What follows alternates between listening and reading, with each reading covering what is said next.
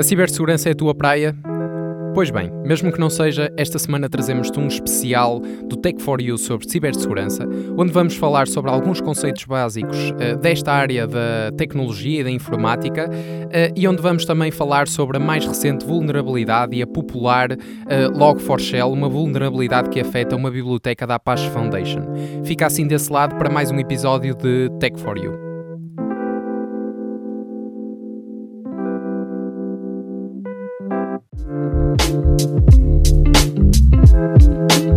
Tech for You.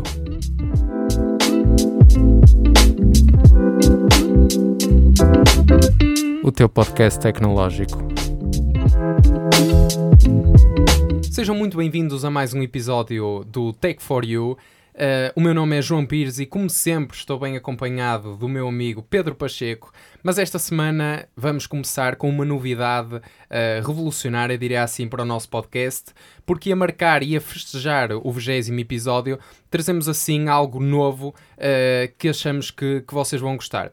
Se bem se lembram, no nosso último episódio gravamos diretamente uh, da Web Summit, do, do estúdio de gravação da Web Summit, mas no episódio anterior a esse, que representou o nosso segundo especial, uh, contamos assim com a presença de um convidado especial, o nosso amigo Zé Diogo, onde se juntou a nós para falar sobre o Facebook, agora conhecido ou denominado de Meta, um, e precisamente na sequência desse, desse mesmo episódio, uh, acabamos por convidar o Zé a fazer parte uh, do nosso podcast e, portanto, é com muito gosto que anunciamos que a partir deste episódio, a partir do vigésimo episódio, não serei apenas eu e o Pedro a trazer-vos assim todas as semanas, ou pelo menos sempre que possível, as notícias tecnológicas, mas sim nós os três, ou seja, quase como o trio de mira, uh, aqui constituído por mim, pelo Pedro e pelo Zé Diogo. Zé, ser muito bem-vindo mais uma vez, já é a tua segunda vez no estúdio, mas é com muito gosto que te recebemos assim neste podcast e esperamos que, que estejas tão empolgado como nós estávamos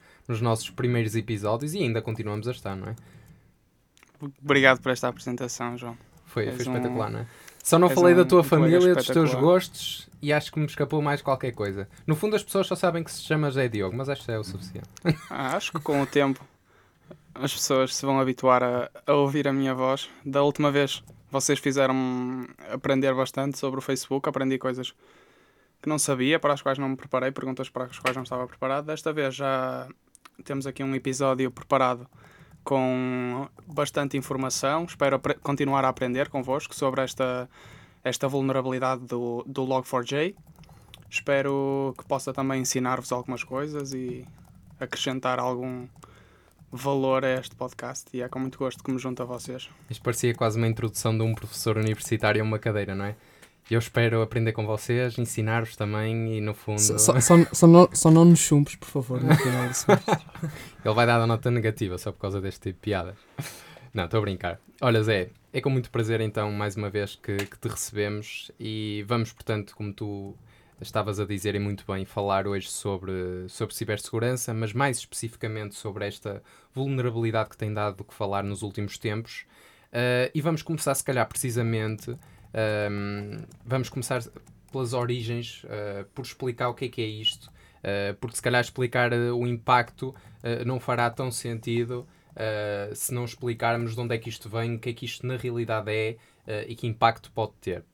Ora, eu vou começar com, se calhar, um, assim, um overview, uma visão muito geral do que é, portanto, o Log4Shell e começar desde logo com uma distinção que, que, que eu acho que é muito importante uh, que é qual é a diferença entre Log4Shell e Log4j.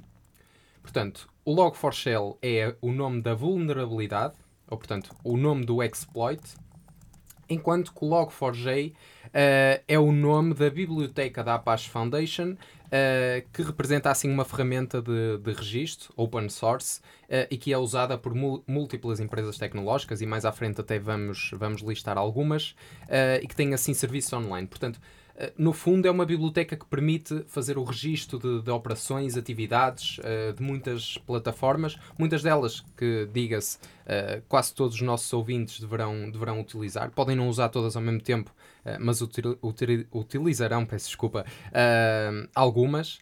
E ora, esta vulnerabilidade é perigosa porque não só porque é usada em muitos, uh, enfim, em muitos sítios, uh, e mais à frente também lá está, quando, quando listarmos as, uh, os casos reais, vocês vão perceber que realmente ela, ela é muito, muito distribuída, muito usada, mas é relativamente perigosa porque representa uma zero day vulnerability. O que é que é uma zero day vulnerability? Isto para não, para não começar a ser muito. Hum, enfim, muito maçador em termos de conceitos. No fundo, é uma vulnerabilidade, isto explicado assim de forma muito breve e muito simples, é uma vulnerabilidade que, que acabou por ser descoberta e divulgada, mas ainda antes dos afetados ou os responsáveis, neste caso até a própria Apache Foundation, que é eh, a autora da biblioteca, Uh, ainda antes de, de, terem conhecimento da mesma. E, portanto, torna-se numa, praticamente numa arma virtual pode ser utilizada para, para ataques, uh, que também já, já vamos explicar que tipo de ataques podem ser. Ora, e é tão perigosa que uh, teve uma classificação máxima de 10 em 10, uh, isto em nível de gravidade, isto pela, pelo Standard de Avaliação de Vulnerabilidades, que tem por nome Common Vulnerability Scoring System, o CVSS, que muita gente se calhar deve conhecer. Aliás, se calhar devem até conhecer mais os CVEs, que é o, o Common Vulnerability Exploits. Um, e portanto, uh, acho que desta parte introdutória já foi o suficiente para perceberem uh, o que é que é o Log4Shell e o Log4j. Não sei se Pedro e, e Zé querem acrescentar alguma coisa. Uh, eu acho que já, já estou a falar aqui há bastante tempo, portanto vocês estejam à vontade para me interromper. Estás a falar para... imenso tempo. Para... Bem, João, eu, eu, só, eu só queria efetivamente acrescentar que o alarmismo tem sido, tem sido bastante e, e é, é, justificado de, devido a ser um, uma falha que está, que está presente em, em todo o tipo de serviços, desde, de, desde o iCloud uh, até à Steam, passando até mesmo por jogos, como, como por exemplo o Minecraft. Uh, e dando agora assim um insight de, de como é que isto funciona. Uh, é usada para registros, ou seja, a, a biblioteca Log4j é usada para registros de, de, atividades e aplicações e está presente nas versões, essa vulnerabilidade, Log4Shell, está presente nas versões do, do Log4j de 2.0 beta 9 até à 2.14.1, tendo sido corrigida na versão 2.15 que já está cá fora, portanto façam download e atualizem os vossos dispositivos para a vossa segurança. Ou seja, o atacante precisa uh, que o sistema logo uma determinada string de caracteres, que faz com que, que a falha, que, que inicialmente iria processar uma cadeia de texto, interprete essa cadeia como uma ligação para, para um recurso remoto e tenta-se uh, disponibilizar o, o, recurso a fim de ganhar controle para, para a execução de código remoto no sistema e plataformas em questão. É uma vulnerabilidade, uma vulnerabilidade, peço desculpa, que está ativamente a ser uh, explorada e que, por, por incrível que pareça e mais curioso, uh, começou uh, a ser utilizada para a introdução de malware de mineração de criptomoedas. Certo. Como disseste, e muito bem, Pedro, esta é uma biblioteca Java altamente utilizada. Pode dizer-se que hum, se encontra na maior parte dos projetos Java de, implementados nos últimos 20 anos. Através de, do blog Ou seja, de segurança. Isso, desculpa interromper, Zé. Isso, só o facto de, de encontrar-se implementada uh, na maior parte de, dos projetos que utilizam Java nos últimos 20 anos, uh, só por aí pode-se ter uma noção da dimensão a que isto. Acho que podemos ser mais específicos um bocadinho. Força, força. E se visitarem um, um link disponibilizado pela Open Source Insights, um projeto experimental da Google. Uh, podem ver quantos pacotes foram afetados por esta vulnerabilidade, quantos já têm um fix, uh, e pode dizer-se que até à data mais de 36 mil artefactos ou pacotes de software, como lhe se chama nesta, nesta comunidade de Java, foram afetados. Uh, o que representa mais de 8% da comunidade de Maven, da, da repositório central Maven, que é um dos maiores repositórios de pacotes Java. Portanto, 8,3% da, do repositório central Maven, sim, é dos é bastante, maiores é valores Claro. das últimas décadas. Olha, mas é, desculpa interromper-te. eh, Eu tenho aqui, aproveitando também que agora estamos numa, numa de números e de valores, eh, tenho aqui alguns dados que eu achei bastante interessantes quando estava a pesquisar um bocadinho mais sobre, sobre esta vulnerabilidade. Ahm, e só para, para as pessoas terem noção, nem todos, ah, nem todos os ataques que têm sido feitos, ou pelo menos nem todas as explorações desta vulnerabilidade, ah, são maliciosas. Mas a verdade é que 46% das tentativas de ataque uh, foram, foram feitas por grupos maliciosos conhecidos. Enfim, não vou nomear quais são esses grupos, mas uh, certamente com, com um conjunto de, de pesquisas breves, os nossos ouvintes conseguirão descobri-los, um, ainda que isso não seja o mais relevante. Portanto, só o facto de 46% uh, de serem tentativas de ataque por parte desses grandes grupos maliciosos é preocupante o suficiente. Mas uh, o que é mais preocupante é que chegaram a ser identificados, e isto é um número que parece verdadeiramente, uh, enfim, uh, surreal, mais, até, eu ia dizer 100, mas até foram mais de 100 ataques por minuto. Ora, 100 ataques por minuto é uma coisa que, que é praticamente impensável, porque se formos ver, é mais do que um ataque, em média dá mais do que um ataque por segundo, um ataque e qualquer coisa, um, e portanto isso é, é um número verdadeiramente assustador. Certo é que após, uh, portanto, após aquele surto inicial desde que surgiu uh, a vulnerabilidade, ou pelo menos desde, desde o momento em que foi identificada, ocorreram nas primeiras 72 horas nada mais nada menos do que 846 mil ataques e mais de 60 novas variantes. Isto parece agora que estamos até quase a falar do Covid, mas, mas na realidade não é. Uh, portanto, em menos de 24 horas surgiram 60 novas variantes desta. Hum, desta vulnerabilidade. O que Tem é algo... alguma dificuldade em compreender como é que são descobertas ou criadas estas, estas variantes de uma, de uma vulnerabilidade? Olha, essa é uma excelente pergunta para a qual eu, eu acho que nem eu e o Pedro nem estávamos preparados para que tu perguntasses. Mas. Mas, mas por tu... acaso eu tenho uma outra pergunta para a qual tu vais estar força. preparado. Eu não, eu não disse no início que ele parecia um professor universitário, já está com as perguntas agora. Não. Um, quais, quais projetos é que estão afetados? Ok, isso é uma excelente pergunta e hum, eu acho que tanto eu como o Pedro uh, temos aqui alguma, alguma informação sobre isso. Ora, o Pedro já falou de alguns e eu espero não ser repetitivo, uh, mas há serviços na cloud da Amazon, da Apple, uh, Steam, a Tesla, o próprio Twitter. E o Twitter foi engraçado porque eu até, enfim, eu não sei em termos mesmo técnicos uh, que tipo, de, que tipo de, de, informação é que era introduzida, mas eu sei que um dos ataques que era feito era por pessoas que mudavam no Twitter. Eu não, agora lá está, não sei se estou a confundir se era o nome do utilizador ou o, o username, ou seja, se era o nome que aparecia ou, uh, portanto, o nome do utilizador. A própria credencial Exato. de acesso. Era na própria credencial. Era a própria credencial, muito bem. Uh, bastava alterar um desses uh, para um determinado valor e por si só conseguia-se explorar a vulnerabilidade a partir daí. Portanto, é algo tão simples, nem era preciso entrar num ambiente protegido, não era preciso instalar software, não era preciso ter conhecimentos mais, uh, mais avançados sobre assembly ou o que fosse. A única coisa que era preciso fazer era realmente ter uma conta Twitter, ou pelo menos criar uma, e mudar esse, portanto, mudar esse nome do utilizador.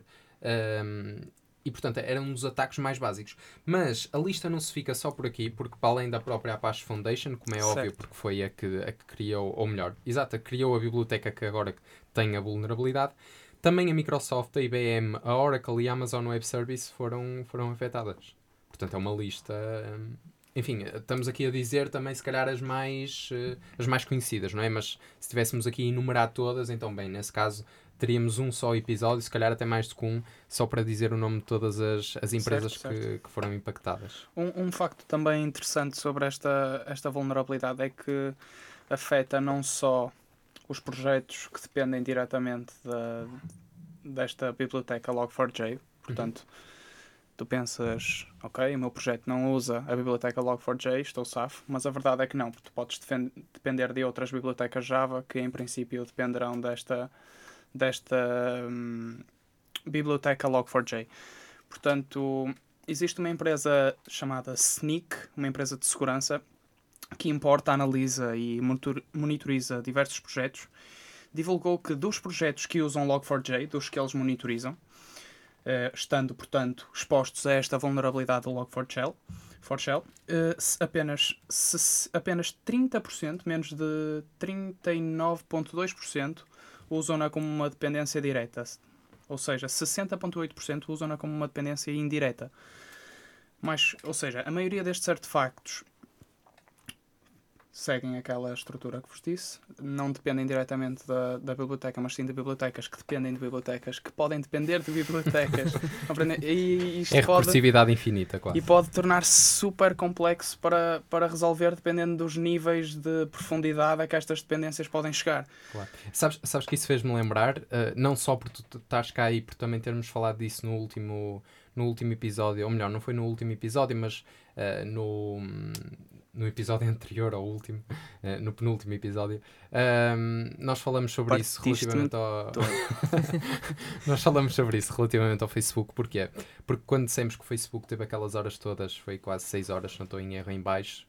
Uh, muita gente pensou que realmente era só as redes sociais, mas isso impactou muitos negócios que do Facebook dependiam. Porquê? Porque muitos uh, sistemas de autenticação uh, são eles dependentes do Facebook. E há muitos sites onde, onde tanto podemos fazer, por exemplo, login com a conta do Facebook, uma conta da Google, etc. E se há pessoas que optam por fazer, por exemplo, com o e-mail diretamente ou com o Gmail, ou com a conta Google neste caso, há outras pessoas que optam se calhar por fazer com a conta Facebook. Uh, e portanto, essa dependência certo. acaba por ser, claro que noutra dimensão e noutro tipo, noutro, noutro âmbito, mas acaba por ser parecida com esta que temos aqui. Porque apesar de não termos uma, uma ligação direta uh, entre a biblioteca e se calhar algumas plataformas, temos uma ligação de, de dependências, certo? Era certo, isso. e mesmo uh, APIs de Analytics que tiveram de ficar em baixo, tudo, tudo relacionado com o Facebook. Eu estava a dizer, João, que hum, a ti e ao Pedro que estes, estas dependências podem, podem chegar até níveis de profundidade bastante complicados e sabe-se que menos de 20% de, destas, destas, dos artefactos que estão expostos a esta vulnerabilidade, menos de 20% têm apenas um nível de dependência. Sendo que a maioria tem cerca de 5 a, entre 5 a 9 níveis de dependência. Portanto, a partir do momento estas dependências vão ter de ser corrigidas a partir do nono nível. A partir do momento em que, se tu tiveres uma dependência do nível 1, uh, eh, vais ter de corrigir em princípio as dependências em todos os níveis abaixo. E quando chegas a 9 níveis, tens uma complexidade já bastante grande. Claro. Queria só partilhar contigo esse número. Não, mas olha, hum, uma coisa curiosa, e nós, pronto, entretanto já, já começamos a passar aqui para, os, para as partes mais técnicas, e isso é bom sempre para, para darmos esse, esse overview mas é se calhar perceber, uh, ou seja, como é que tudo isto começou, ou seja, de onde é que vem a falha. Porque por si só saber que ela vem da biblioteca, ok, mas onde é que está a falha em si? O que é que a falha permite, certo? Certo. E o, como, é que, como é que começaram a explorar? Claro. Portanto, há, há muito por onde nós podíamos uh, pegar, mas eu se calhar vou pegar aqui em três pontos uh, cruciais, que é que tipo de ataque é que permite ser, uh, ou seja, que tipo de ataque ou que tipo de manipulação é que esta falha permite, quando é que ela foi descoberta a primeira vez? Porque tu, tu próprio também estavas a perguntar como é que, como, ao bocado perguntaste-nos. Certo, eu quero saber detalhes sobre essa segunda como pergunta. É que, como é que ela começou? Eu acho que tenho aqui uma resposta, ou pelo menos uma parte de, de, de uma resposta a essa pergunta. E depois, se calhar, perceber, uh, em termos mais técnicos, um, ehm, ou seja, porque é que uma biblioteca como estas, que é uma biblioteca que é usada, não é propriamente uma biblioteca que é usada apenas para um trabalho académico ou que é usada para meia dúzia de projetos. Uma biblioteca que é usada praticamente, eu não diria na internet toda, mas Quase fica lá bem perto. Toda. Fica lá bem perto. Portanto, como é que uh, chega ao ponto de ter uma falha desta dimensão? Uma falha que ainda hoje, e por muitos anos, se calhar, ainda vai perdurar em muitas plataformas que ainda não atualizaram os sistemas ou que ainda não, não mitigaram o problema. Se calhar esta falha em particular não diria, mas. Mas à medida, à medida que a, internet, que a internet cresce, não é? E pois vêm as, internet... as variantes Omicron do, é, Log4Shell e, e estragam isto tudo. Não há exatamente, vacina que resista. É porque se a internet hoje em dia é, é um arranha-céus, daqui a 10 anos vai ser uma colónia inteira e, e vulnerabilidades deste tipo, uh, muito abrangentes, são, são muito perigosas no, no, nosso meio.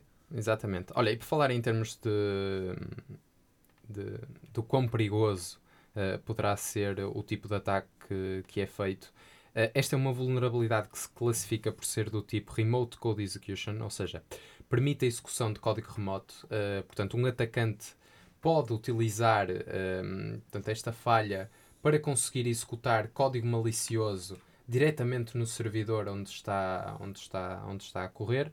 Um, e portanto, isso por si só uh, permite coisas subsequentes, como por Sim. exemplo o acesso à informação confidencial, uh, enfim, o acesso e controlo a coisas que supostamente não deveriam, não deveriam ter. Uh, mas voltando àquela tua pergunta de há bocado, Zé, eu, eu achei muito interessante e fiquei aqui a, a pensar em. Estás a avançar para a segunda le... pergunta? Já passaste pela primeira? Já. A primeira era como é que começou, não era? A primeira era como é que começou, que tipo de ataques é que estamos... Que tipo de ataques, exato. Mas essa, essa já vou clarificar. Eu falei agora só desta parte do Remote Code Execution, mas já, já vou explicar melhor à frente com, com um testemunho de uma, de uma personalidade que, que deu uma entrevista bastante interessante sobre isto. Certo. Um, mas se calhar então agora passando, passando à segunda à questão. Segunda. Como é que isto começou, que é, Como é que isto começou? Como é que começaram a explorar? Porque ou seja, é quase que uma história que nasceu primeiro, o ovo ou a galinha, não é? Como é que eh, surgiu primeiro a descoberta da vulnerabilidade ou foi um acaso e olha, tá, afinal está aqui uma vulnerabilidade, olha, descobrimos. Sabendo que esta vulnerabilidade já foi. Já, uh, sim, já sim. cá está desde 2013. 2013, exatamente. Já cá está desde 2013. Ora, mas a, a exploração foi detectada, a exploração da vulnerabilidade foi detectada pela primeira vez uh, em sites que albergam servidores do videojogo que muita gente deve conhecer, porque é um videojogo mundialmente uh, popular, uh, que tem por nome Minecraft. E portanto, neste. Para, para, para quem não sabe, Minecraft é, é programado em Java, daí a correlação entre um e o outro. Exatamente, exatamente.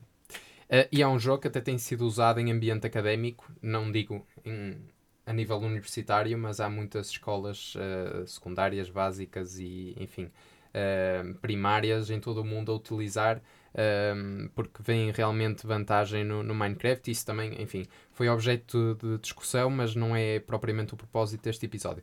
Certo é que a vulnerabilidade no Minecraft, ou melhor, o ataque conseguia-se de uma forma tão simples, quase até mais simples até que o próprio que o próprio ataque através do Twitter, que era mudar o nome do utilizador. No Minecraft bastava enviar uma mensagem, claro que não podia ser uma qualquer mensagem, mas enviar uma, uma mensagem uh, através do chat que o próprio jogo tem. Portanto, através da conversação in-game que, que, o jogo, que o jogo disponibiliza.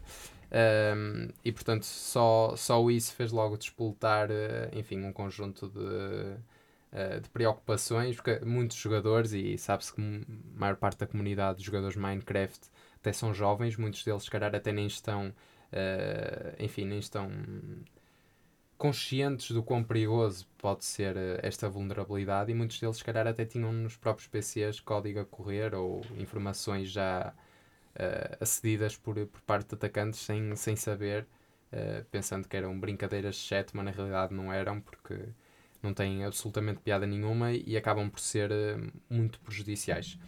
Mas voltando, Zé, e tu, tu bem, que, bem que mencionaste isso, realmente um, esta é uma, uma vulnerabilidade que, que impacta de uma forma bastante grande.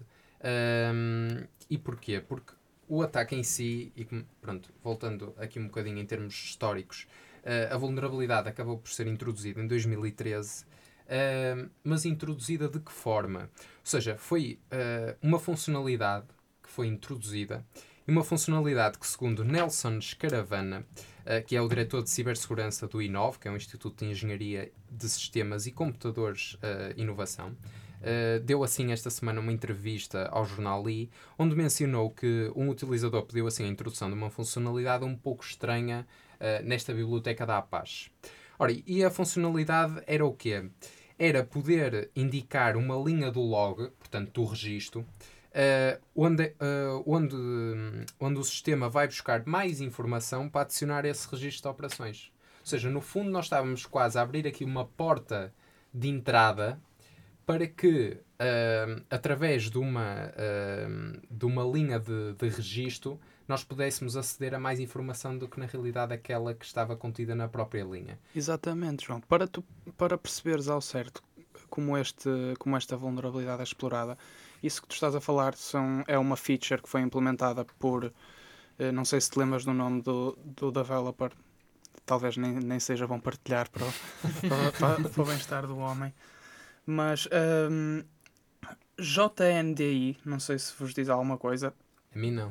Mas agora, que, agora fiquei curioso. É uma tecnologia que já data atrás da, da REST API ficar, uhum. ficar na moda.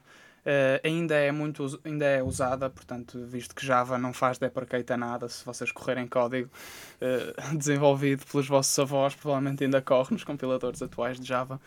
Mas esta um, o que esta API Java permite, JNDI, é literalmente acesso a um serviço de diretórios, portanto, dá-te acesso total à tua máquina, tal como tu consegues uh, abrir um computador e abrir um fecheiro no teu ambiente de trabalho, consegues também uh, executar executar comandos no computador. Ah, penso que toda a gente conhece isso, também não vou entrar muito por aí, mas esta, esta vulnerabilidade chama-se Log4Shell, exatamente por dar a possibilidade ao invasor de correr comandos numa shell.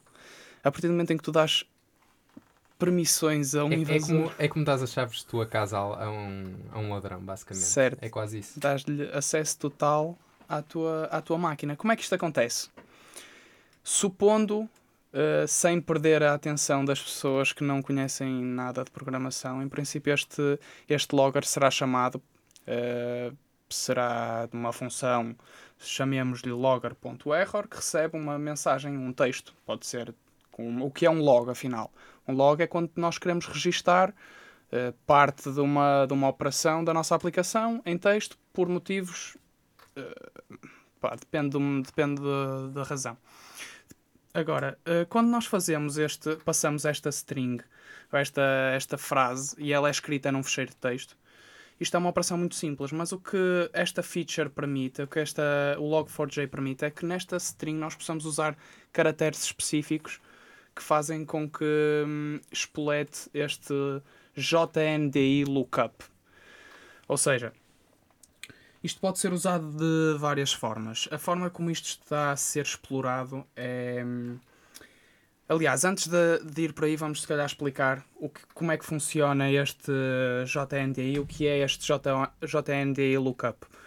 O que isto faz é exatamente como tu disseste, João, abrir uma porta para hum, uma máquina, uh, um, uma segunda máquina. Portanto, o que este JNDI permite é que tu consigas aceder a partir do teu, da tua um, JVM, da tua máquina virtual de Java, ou seja, a tua máquina onde estás a correr a tua aplicação Java, consigas aceder a um servidor um, LDAP através, se tu usares uma sintaxe específica dentro daquele texto que vos falei, se tentares escrever uh, dentro de parênteses retos Uh, com um dólar, um dólar sign atrás e usar olha, olha só aqui o Zé já está tá a ensinar como é que se já tá... Opa, é, é, que eu não preciso de ensinar porque tu neste momento consegues uh, ir ao GitHub uh, instalar um, um servidor LDAP falso com código malicioso que é exatamente o que isto faz. Tu a partir do momento em que tu podes, dar a, podes passar o endereço IP de um servidor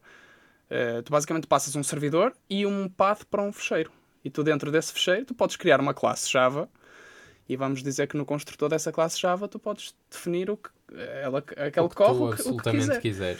O que isto faz quando tu, uh, este JND lookup é que a, quer fazer, quer substituir um pedaço da, do texto por um objeto Java que vem deste tal servidor.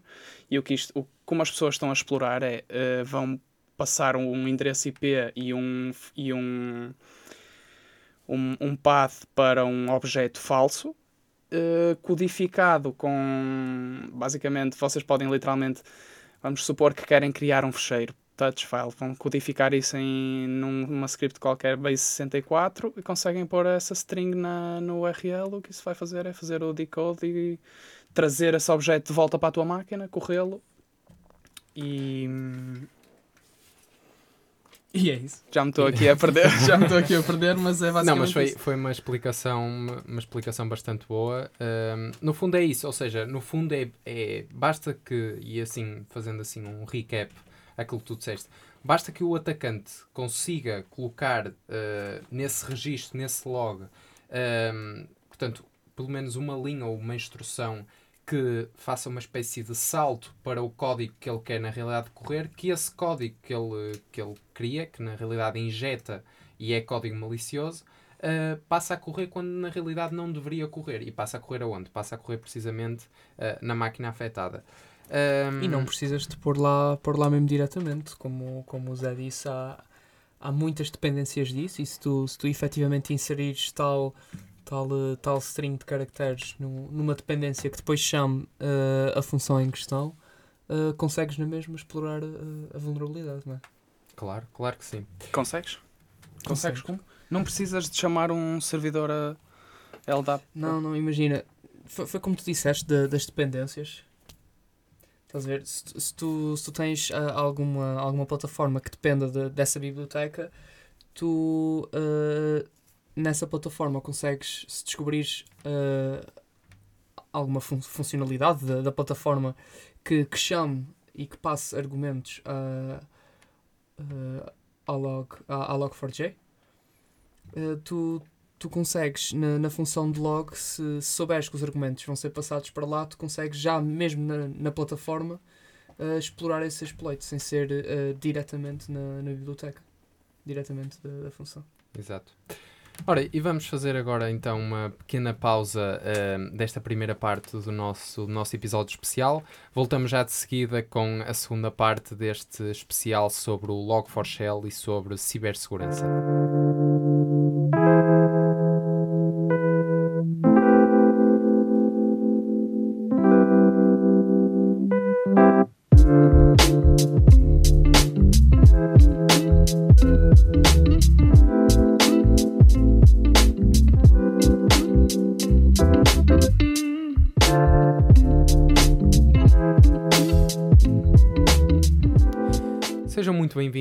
Segunda parte de, do nosso episódio especial que marca assim um retorno do, do Tech for You. Hoje estamos a falar sobre cibersegurança e mais especificamente até sobre, sobre o Log4Shell, ou pelo menos na primeira parte falamos sobre o Log4Shell, que é a vulnerabilidade que afeta assim uma das bibliotecas mais usadas uh, da Apache Foundation. Uh, e agora, se calhar neste, nesta segunda parte, uh, eu convidava também aqui o Pedro e o Zé a darem, darem alguma opinião ou pelo menos conselhos sobre, sobre cibersegurança, uh, mas eu vou lançar se calhar um mote de alguns dos temas e depois vocês também podem, podem acrescentar aqueles que, que acharem bem. Ah, três perguntas simples, três perguntas que todos vamos responder. Eu vou-vos deixar primeiro responder a vocês, depois respondo eu no final.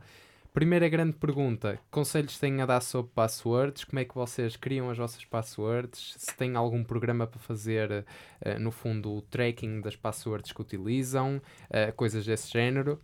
Uh, a segunda, mais relacionada com a preocupação, e enfim, nós somos todos engenheiros informáticos. qual a preocupação que vocês têm sempre que desenvolvem algum programa ou qual é a consciência que têm relativamente à segurança? Uh, portanto, qual é o trade-off que vocês têm entre segurança, usabilidade, funcionalidade, tudo isso? Uh, e a terceira grande pergunta, uh, essa se calhar assim um bocadinho mais. também tem a ver com cibersegurança, mas se calhar foge assim um bocadinho, que é como é que vocês veem o. Enfim, lá está, aqui volta a ser também o, o balanço entre a privacidade de um utilizador, mas ao mesmo tempo. A segurança de, de, toda, de toda a sociedade. Ou seja, eu, eu vou-vos dar um exemplo concreto, que é, uh, imaginem uma agência governamental, uh, que limites é que vocês estabelecem para que essa agência possa aceder à informação, seja troca de mensagens, seja outro tipo de informação, troca de e-mails, por exemplo, uh, vossa, de forma a que possa proteger a sociedade, por exemplo, de ataques terroristas ou de outras, de outras situações que possam acontecer, isso comparado com o facto de que, sabendo que para isso ser alcançado, ou seja, para que realmente uh, haja essa, enfim, essa segurança, também tem de haver um acesso que muitas vezes pode se tornar abusivo. Portanto, como é que vocês veem esse, esse o balanço? equilíbrio entre. Exatamente, o equilíbrio entre, entre a privacidade polos. individual e a segurança uh, em termos de pública, em termos da sociedade. Bem, Começando, João, se calhar, por ti, Pedro, força. Ok, posso, posso, posso eu começar? Pá, em termos de passwords, pá, a minha recomendação é usarem números, letras, tanto maiúsculas como minúsculas, e caracteres especiais. Uh, por vezes pode ser difícil para uma pessoa ter muitas passwords e muitas contas, tudo e que é mais alguma coisa hoje em dia precisa de, de logins e, e, de contas. Uh, eu não uso a mesma palavra passe para tudo. Eu, por norma, uso uh, várias combinações da mesma palavra passe. Ou seja, vamos supor que a minha palavra passe é 1, 2, 3, 4, 5, 6. Uh, A, B, C, D. Uh, a minha outra palavra passe, palavra passe vai ser A, B, C, D, 1, 2, 3, 4, 5, 6. Depois a outra vai ser A1, B1, ou seja, uma combinação dentro da mesma. Uh, em termos de, de, preocupação de segurança uh, com desenvolvimento de, de, software, acho que isso incide muito na parte do, do design que nós, que nós damos ao software. Ou seja, uh, tentar sempre lutar pelo maior encapsulamento possível e pelo menor número de pontos de contatos com, com outro tipo de dependências. Acho que. Mas menos... também aí há um balanço, porque há o balanço entre tu utilizares, por exemplo, bibliotecas ou uh, código já esteja feito, mas que tu sabes que acaba por tornar o teu programa mais exposto a vulnerabilidades como esta que podem surgir, e por outro lado, tens uh, o outro lado da moeda, ou o outro lado da medalha, que é saberes que quanto mais código tiveres tu que desenvolver e que não vais estar a reutilizar, uh, mais tempo, ou melhor, uh, menos eficiente a tua produtividade vai ser.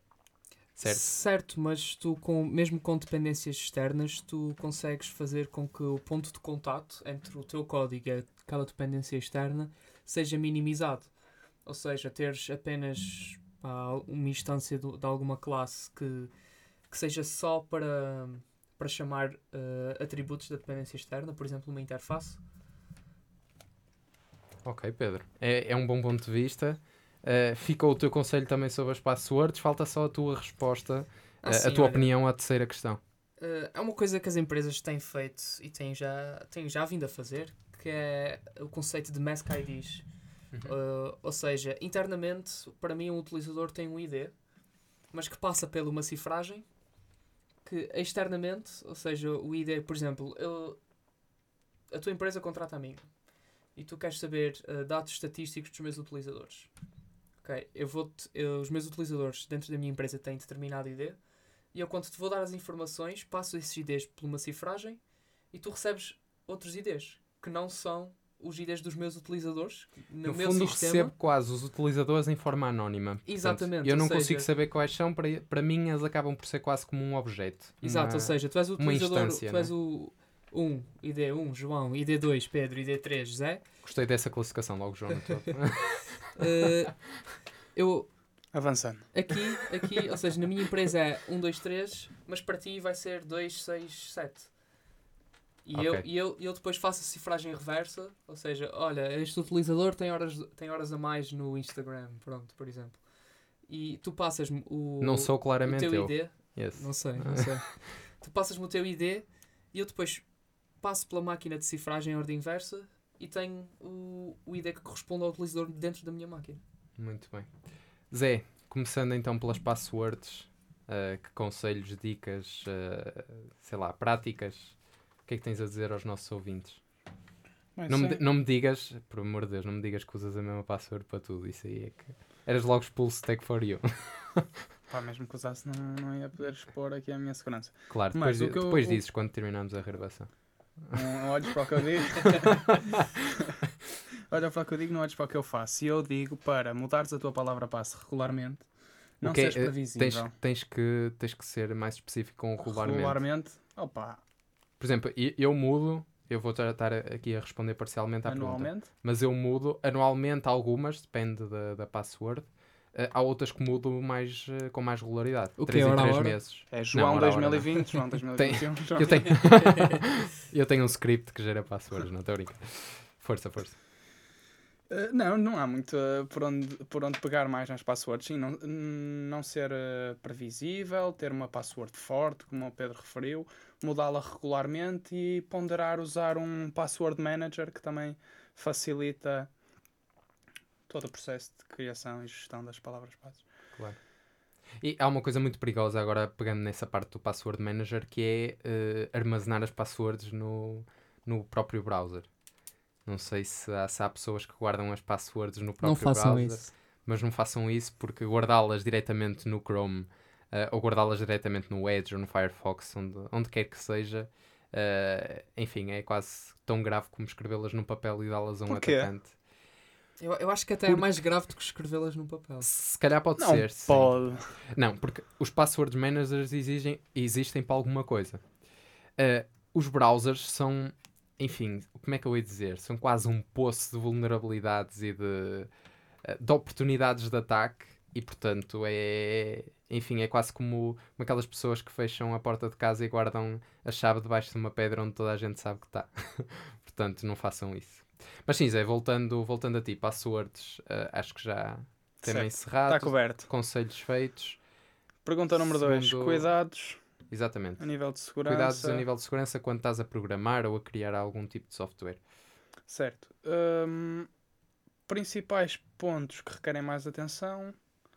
APIs, pontos de onde, dados saem da tua aplicação e têm de chegar a outro ou têm de entrar na tua aplicação.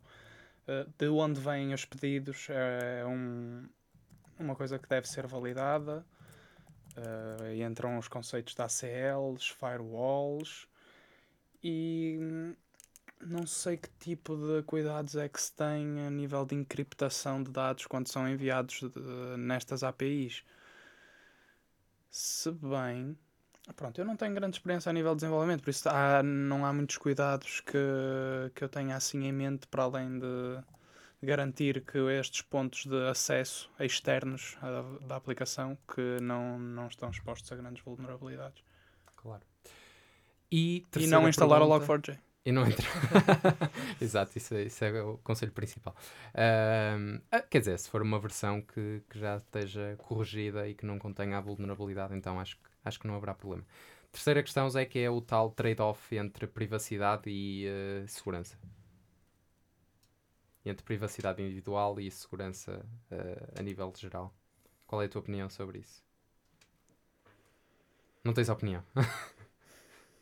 Isso é um tema. É, primeiro É um tema- controverso. É, muito difícil, é muito difícil de responder. Um bocado.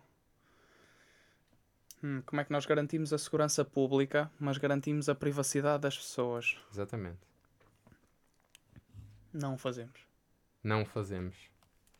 Pois. Mas, Mas não isso- é uma Controverso. resposta. Isso portanto, é controverso. uma não resposta. Não, por isso é não que. Lá está, isso não por é isso é que este está mais para o polo de intrusivo, porque não existe uma forma de equilibrares. Nunca vais conseguir equilibrar a 100%. Só se toda, todo mundo se juntar e votarem numa, nu- numa solução eh, em que todos concordem. Acho que Sim. isso seria o mais equilibrado que vai chegar, mas acho que podes sempre dizer que está mais para um lado ou para o outro. Qual é a tua bem. opinião? Olha, então eu vou começar se calhar por essa questão. Vou fazer Consegui não ordem- responder à pergunta ordem- e tu deixaste passar. Desta vez passa. Ahm, não, mas eu se calhar então vou mudar a ordem e vou começar precisamente por esse e depois vou passar pela, pelas passwords e pela, pela segunda questão também. Ah, começando por aí, eu acho que a solução passa e se calhar eu estou a ser muito otimista, mas acho que a solução passa e se calhar um bocadinho tendencialista, porque para quem, enfim, para quem só nos está a acompanhar a partir deste episódio ou a partir dos últimos episódios e ainda não se apercebeu disso, eu sou um fã, ah, digamos assim, da inteligência artificial, é a minha área favorita. Ah, És o um Pedro- fanboy. é um fanboy, exatamente. O Pedro inclina-se mais ah, para a área da cibersegurança, portanto, ele hoje está, está na praia dele. Ah, o José Diogo, nós não sabemos bem. Zé, tu inclinas-te mais para desenvolvimento web? Não. Desenvolvimento web não, mas tive um algum contacto com, mas eu estou a trabalhar como desenvolvedor de back-end. Back-end, ok. E é o que tu mais gostas? Uh, tive alguma experiência na área de Big Data, Uhum. também é uma área que, que gosto e também, é, pronto, depende. Inteligência artificial é uma área que gostava de explorar. O céu é o limite, não é, Zé? Esse é o limite, meu amigo. Muito bem. Pronto, mas como eu estava a dizer então, eh, eu gosto bastante da inteligência artificial e acho que a solução passa por aí. Ou seja, eh, se nós tivéssemos isto de forma muito. eh, eu não vou entrar em pormenores, até porque se entrasse, provavelmente espalharia-me ao comprido, porque não sei, não sei justificar em termos de implementação eh, esta ideia que vou propor. Mas era. Uh, de certa forma, uma plataforma gerida não por uh, big tech companies, ou seja, não por Facebooks, não por uh, Googles, não por, uh, enfim, empresas como, como essas, mas gerida por governos, e quando falo governos, uh, eu colocaria, se calhar, pelo menos numa fase inicial de fora, uh, todos aqueles países que pudessem levantar algum tipo de suspeitas. Nós sabemos que há países cujos governos, por vezes, fazem um controlo, por vezes, ou se calhar a grande parte das vezes, fazem um controle totalitário sobre, sobre a sociedade, e portanto eu deixaria de fora esses e começaria por países mais civilizados, como por exemplo a Alemanha, como o Japão, uh, até mesmo diria Portugal, uh, poderia ser um, um caso de estudo uh, e um caso de teste também. Implementaria a nível governamental uma plataforma que utilizasse inteligência artificial. Porquê? Porque dessa forma nós conseguiríamos ter uma espécie de. Vai ao encontro também, em parte, do que o Pedro disse. Uh, conseguiríamos ter uma espécie de máscara, ou seja, era a inteligência artificial que acedia aos nossos dados, que os tratava e depois apenas disponibilizava para, enfim, quem os fosse utilizar para os fins. Uh, Uh, devidamente, enfim, por exemplo, sei lá, se detectasse uma determinada mensagem que pudesse representar uma potencial ameaça, então nesse caso uh, rapidamente alertaria as autoridades, por exemplo. Mas todo o processamento de toda a informação individual seria feito por essa plataforma de inteligência artificial. Ora, há muitos modelos para os quais, e até para a quantidade de dados que seria, é impossível que uma só pessoa conseguisse ter uh, acesso ou, por menos, perceber uh, de onde é que vêm os dados uh, e se, se, aquela mensagem foi enviada da pessoa X para Y, etc. Ou seja, era quase uma espécie de máscara que utilizava a inteligência artificial para cumprir o seu propósito. E respondendo assim de forma muito rápida às, às outras duas questões, para não repetir, no caso das passwords, eu reitero aquilo que vocês já disseram, tanto tu, Zé, como, como tu, Pedro. Uh, eu, por acaso, não utilizo nenhum password manager a não ser o meu cérebro, uh, e felizmente, por enquanto, Uh, por mês são só umas 10 tentativas de esqueci-me da Já minha lá password. vai um mês desde que me respondi. são vai umas 10 tentativas de esqueci-me da minha password. Não, estou a brincar. Uh, mas sim, uso várias passwords, uh, tento sempre combinar caracteres, maiúsculas, minúsculas, números, enfim, tudo e mais alguma coisa. E respondendo à segunda pergunta, que era relativamente à parte de. Por acaso fui eu que perguntei no Instagram, é muito estranho porque eu coloco as três questões e agora é estou a respondê-las. Um, mas respondendo à segunda pergunta, que era sobre uh, as preocupações que tenho em termos de desenvolvimento, eu quando desenvolvo, isso em grande parte deve-se também uh, à formação académica que fui tendo e à consciencialização que os professores me foram uh, incutindo sempre que eu estava a desenvolver software. Uh, mas que se acentuou assim que entrei no mercado de trabalho e assim que tive a minha experiência profissional, é realmente quando eu estou a desenvolver algum, algum software, quando estou a programar, eu tenho realmente uma. Parece quase um chip que não se preocupa só com a parte da eficiência, mas já se preocupa com a parte da segurança. Isso é muito curioso, porque Porque eu, em trabalhos académicos, muitas vezes, e sendo muito sincero, preocupava-me mais com será que isto está a dar? Será que isto está a fazer o propósito uh, para o qual o, programa está a ser criado?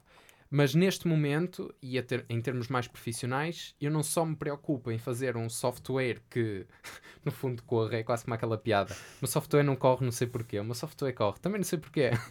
Portanto, uh, eu não só me preocupo em fazer software que corra e que funcione e que cumpra o propósito para, qual, para o qual está a ser criado, como me preocupa em fazer software que eu sei que não vai ser vulnerável. Por exemplo, a SQL injection, a manipulação através de links, enfim, há muitas coisas que se calhar são, são básicas, mas que se eu for aplicando a todo software que eu vou fazendo, vou aumentando o nível de segurança. Se me perguntam, mas o software é à prova de bala? Não, é impossível. Não há nenhum software à prova de bala e depende muito também do software que estamos a desenvolver, não é? Se eu desenvolver só uma aplicação móvel para uso pessoal e que, sei lá, é só para ter uma checklist diária personalizada de determinada forma, só porque nunca encontrei uma aplicação que fizesse aquilo e eu próprio a criei para mim, para uso pessoal, então nesse caso eu, uh, eu se calhar facilito um bocadinho mais a nível de segurança. Agora, se eu souber que estou a criar algo que vai ser utilizado por muitas pessoas ou que até vai ser vai conter dados uhum. mais, mais críticos, então aí sim as preocupações aumentam. Quais são e, essas uh, preocupações? Assim, as preocupações são em termos rápidos e genéricos, porque até porque em termos profissionais não posso entrar em muito detalhe, uh, mas são essencialmente em termos de dados, ou seja, garantir que o acesso aos dados não, não pode de forma nenhuma ser, uh, ser feito. E no fundo também garantir, uh, eu preocupo muito com a parte das permissões. Por exemplo, normalmente o software que eu desenvolvo tem níveis de permissões, sei lá, um administrador, uma pessoa que tem acesso a X funcionalidades, outra que tem certo. acesso a Y, e eu preocupo muito em definir a barreira e definir uh, estratégias de segurança que de forma nenhuma permitam que uma pessoa com um determinado cargo, ou pelo menos com uma determinado, um determinado nível de permissão, uh, venha a ter acesso a outro, a outro nível. Uh, e portanto, não diria todos os dias, mas praticamente todos os dias, uh, sempre que desenvolvo código, essa preocupação está em mente. Não é algo que eu tenha uma checklist e que vá lá e, olha, neste programa está feito isto, isto, isto. Não. À medida que vou desenvolvendo, uh, não só penso, ora bem, como é que eu vou fazer isto? Que variáveis vou ter que criar? Que métodos vou ter que criar? Que, sei lá, não sei, várias coisas. Mas, ao mesmo tempo, estou também a conceber um design, uma solução, uma arquitetura que tenha em conta precisamente essas questões de segurança. Ficou esclarecido, é. Tu agora ficaste assim meio. Fiquei esclarecidíssimo, meu amigo. Muito bem. Modos que é isto.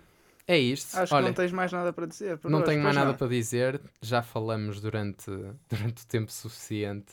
Uh, e foi um prazer, Zé, receber-te mais uma vez aqui. A partir de agora vai se tornar um hábito uh, e um hábito saudável e agradável ter-te aqui connosco todos os episódios. Portanto, já és oficialmente parte do Take for You. E da nossa parte, uma sala de palmas, exatamente, merece uma sala de palmas. Obrigado. Trouxeste bolo, trouxeste bolo. Não trouxe, não, não trouxe. Bolo. Já está a falhar, já está a falhar. Nós todos sabemos quem são os preferidos aqui, sou eu e o Pedro. Dá-lhe dois episódios. Ora bem. Pois bem, o nosso especial chega assim uh, ao fim. Esperamos que, que tenham gostado e que tenham estado desse lado já sabem que podem nos seguir no nosso Instagram em Take4You e podem também utilizar uh, os links que lá estão, o link que lá está disponível e que depois contém outros sublinks para nos, nos dar recomendações e o vosso feedback sobre, sobre os nossos episódios. Uh, em tech4you.er. Em tech4you.er, exatamente, Pedro. É um detalhe importante. É um detalhe importante. E só temos conta de Instagram, isso também é importante. Não sim, vai sim, é alguém, é alguém pensar que também temos Twitter, Facebook, etc. Não, só temos conta de Instagram. Um, e da nossa parte é tudo. Voltamos, se calhar ainda este ano, se calhar no próximo, nunca se sabe. E de resto, da nossa Só parte, o tempo fica, fica o desejo de umas boas festas e um bom Natal. Exatamente. E boas entradas, não é? E Vou deixar-vos com uma pequena questão. Força, uma questão. Vamos, aquela antes questão, de fechar, aquela questão. Aquela questão que fica no ar até ao próximo episódio. Estamos a falar, falamos durante este episódio inteiro de uma biblioteca open source. Uhum. Quando nós falamos de a equipa de Log4j está a tentar resolver este patch, está a tentar uh, resolver este problema, não existe uma equipa de Log4j. Estamos a falar de voluntários não pagos que estão a perder o seu tempo e a, a esforçar, esforçosamente a tentar resolver estes problemas para a comunidade. E esta é uma biblioteca que, como já referimos, não é usada por uh, uma ou duas uh, aplicações Java. Estamos a falar de de grandes aplicações, de grandes empresas que usam esta biblioteca para, juntamente com outras, juntar hum, lucros e fazer a sua receita. Portanto, a, a minha questão é: será que estas empresas que usam estas bibliotecas open source, tal como uh, realizam ações de responsabilidade social para com entidades de de voluntariado e, no fundo, de apoio social, se devem também uh, incentivar o desenvolvimento e fundar projetos open source. No fundo, receber do open source e trazer de volta valor ao open source. Será que isto é uma responsabilidade social das empresas que usam estas bibliotecas? Será que não? É uma questão bastante interessante. É uma excelente questão, Zé. Mas olha, questão, é vai ficar essa questão no ar vamos deixar os nossos ouvintes uh, com essa questão e vamos até se calhar criar um espaço no nosso Instagram para que possam uh. dar a, sua opinião e responder. E no próximo episódio vamos começar por aí, sem, uh, sem avançar uh, para o tema que for o episódio. Vamos começar precisamente por aí, vamos ver quais serão as respostas dos nossos ouvintes. Uh, quais são as opiniões deles e, e, vamos também se calhar dar as nossas depois de ouvir as deles e, e falar um bocadinho sobre isso. Então, bom Natal a todos. Exatamente. Comam muito. portanto, a todos os nossos ouvintes, um bom Natal. Uh, se voltarmos apenas a fazer um episódio no próximo ano, tenham também um feliz ano novo, uma boa passagem de ano. Uh, e da nossa parte, Take for You é tudo. Esperamos que, que tenham gostado e que tenham ficado desse lado até agora. Uh, volto a repetir, podem nos seguir no Instagram em takeforyou.er. Uh, fiquem bem e boas festas. Boas festas. Boas festas, obrigado.